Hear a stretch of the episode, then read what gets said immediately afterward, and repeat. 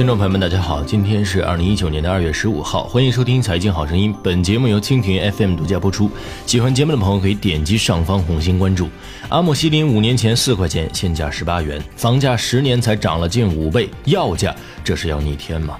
近日有自媒体发文称，国内药价涨幅已赶上房价涨幅，让人大吃一惊。一些常用药价格确有不同程度上涨，多是由原材料价格上涨等因素导致的。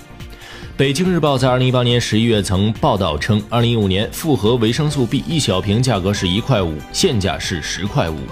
一百片装的扑尔敏从六块三毛八涨到了十六块五。一百片装的利特灵从三元提高到了九元。三十片装的降压零号从二十八点八元涨到了四十五元。一瓶一百片的甘草片从六块二提高到了十六元。二十四粒的诺氟沙星胶囊从三点六元提升到了九块，十二片装的罗红霉素从五块二涨到了九块。根据药店经理人不完全统计，近两年来至少有片仔癀、马应龙、东阿阿胶、太极集团、吉林敖东等七家药企明确发布公告或通知，宣布旗下核心产品上调出厂价或零售价。东阿阿胶董秘办一位工作人员表示，产品涨价的原因来自两方面：一是原料紧缺，价格上涨；二是消费端市场需求增加。太极集团此前也表示，调价原因主要是藿香正气口服液主要原料苍术等原辅包材价格持续上涨。作为一款常用药，九九九感冒灵颗粒缘何涨价。九九九客服热线一名客服人员表示，三九的药品之前的价格比较低。二零一八年，公司产品做过调价，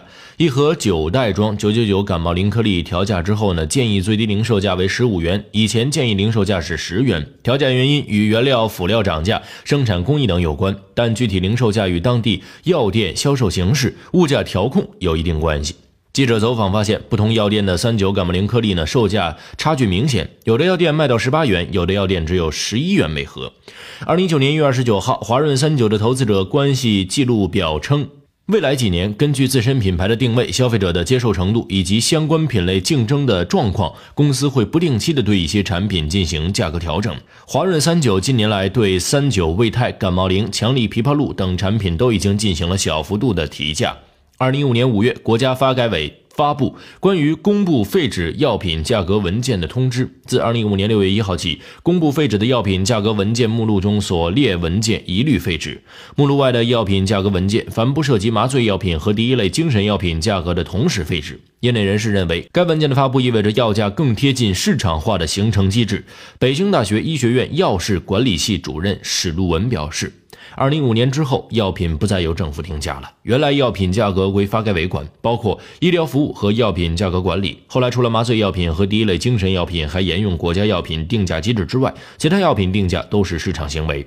据史卢文介绍，目前主要通过两种方式来间接管理药品的价格：一是药品的带量采购，二是国家医保局的医疗制度保障体系。值得一提的是，在国家医保局主导的带量采购政策下，一些药品价格降幅明显。国家医保局最新数据显示，截至二零一八年十二月三十一号，全国医疗机构和药店按谈判价格采购十七种国家谈判抗癌药，总量为一百八十四万粒片支，采购总金额为五点六二亿元，与谈判前价格相比，节省采购费用九点一八亿元。累计报销人次四点四六万人次，报销金额二点五六亿元。医保报销之后，费用负担降低超过百分之七十五。除二零一八年新上市的四种药品无对比数据之外，其余十三种药品采购量呢约为一百五十六万粒片支，比二零一七年同时段六十一万粒片支增加百分之一百五十五点四。即国家谈判之后，全国用药量是上年同期的二点五倍，说明有大量患者得到有效救治。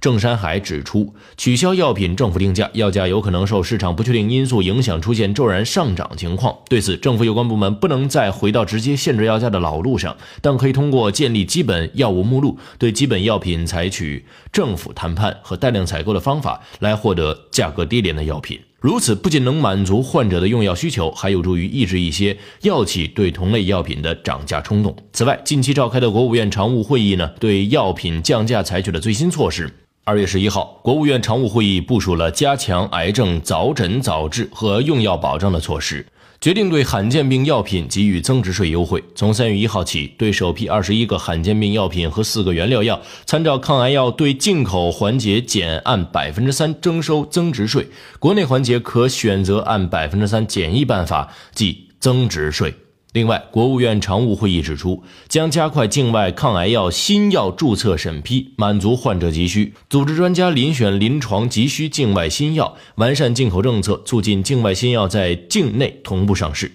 畅通临床急需抗癌药的临时进口渠道，落实抗癌药降价和癌症患者医疗救助等措施，修订管理办法，加快医保药品目录调整频率，把更多救命救急的抗癌药等药品纳入医保，缓解用药难、用药贵。好了，今天节目就说到这儿。在节目最后提醒大家，蜻蜓 FM 财经公众号已经正式上线，您可以公众号搜索“蜻蜓 FM 财经”或者搜索 “QTFMCG” 获得更多财经福利。下期节目再见。